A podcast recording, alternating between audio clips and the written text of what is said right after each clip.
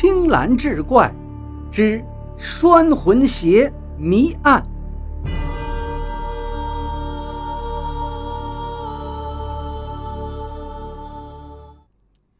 书接上回，万历县城东南有一条河，王母跟他的儿子王启明就住在河边。端午节的第二天，躺在王家昏迷了一天一宿的柳英，终于醒过来了。他一看，知道自己是被这家人给救了。柳英这一肚子委屈，无处诉说。见了恩人王老太太，不禁是泪流满面，就把自己的遭遇说了一遍。王母听后极为同情，就让姑娘先在他家住下。就这样，柳英认了王母为干娘，认了王启明这个干哥哥。在王家住下之后，一家三口日子过得和和睦睦。一转眼，好几个月过去了。这天，柳英收拾家，无意当中翻出了一只鞋。柳英是心头一震，这只鞋正跟给柳英带来灾难的那只鞋是一对儿啊。这只鞋上绣的是个“启”字儿，给他带来灭顶之灾的那只鞋上绣的是个“名”字。合在一处，不就是启名吗？柳英跟发疯一样冲到院子里，对着王母跟王启明就骂开：“你们这些人面兽心的人呐！原来冤枉我的歹人就是你们！”王母听了这话，很奇怪：“英儿，到底怎么了？”柳英是咬牙切齿：“怎么了？你们还不知道吗？你们善待我，原来是因为你们冤枉了我，心中有愧呀。我与你们无冤无仇，你们因何要害我呀？”王启明也急了：“英妹啊，到底怎么了？你们？”你们还在这儿装疯卖傻？你来看看，这只鞋是你的吗？柳英举起了手中那只鞋。王启明看了之后道：“是啊。”为什么只有一只？柳英接着问。王启明一笑：“另外一只呀，被我不小心掉到河里给冲走了。”你撒谎！柳英恨恨地说道：“这不正是那只绣着名字的鞋吗？”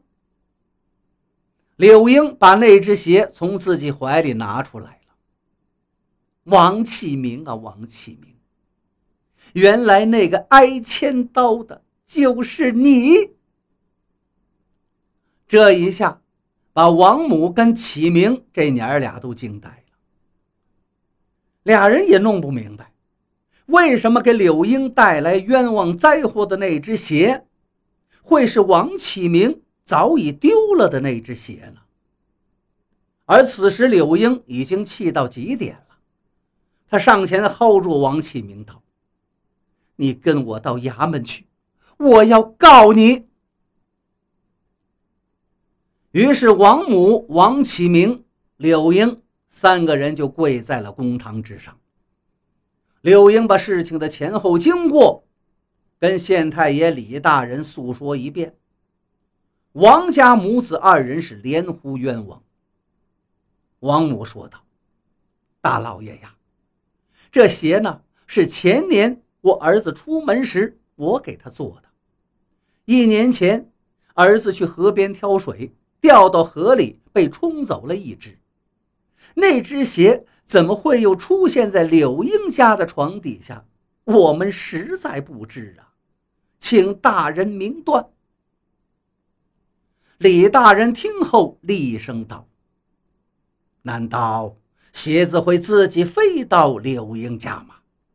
为何别人知道鞋子的事情之后，都怀疑柳英的行为不轨，而你们不仅不怀疑，还留他在你家里居住，还如此善待于他？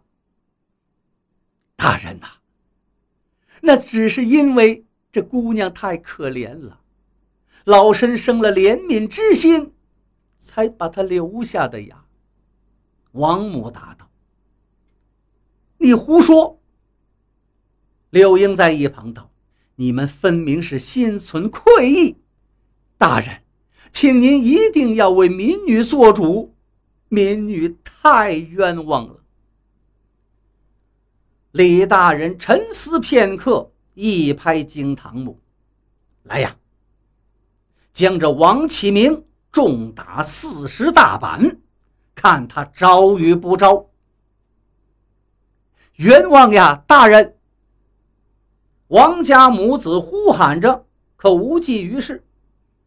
王启明就挨了这四十大板，被打的是皮开肉绽，血迹斑斑，昏死过去。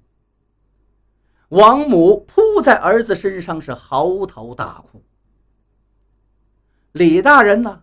也没料到王启明这么不禁打，便暂且退堂，择日再审。就在这时，有个声音喊道：“大人，且慢！”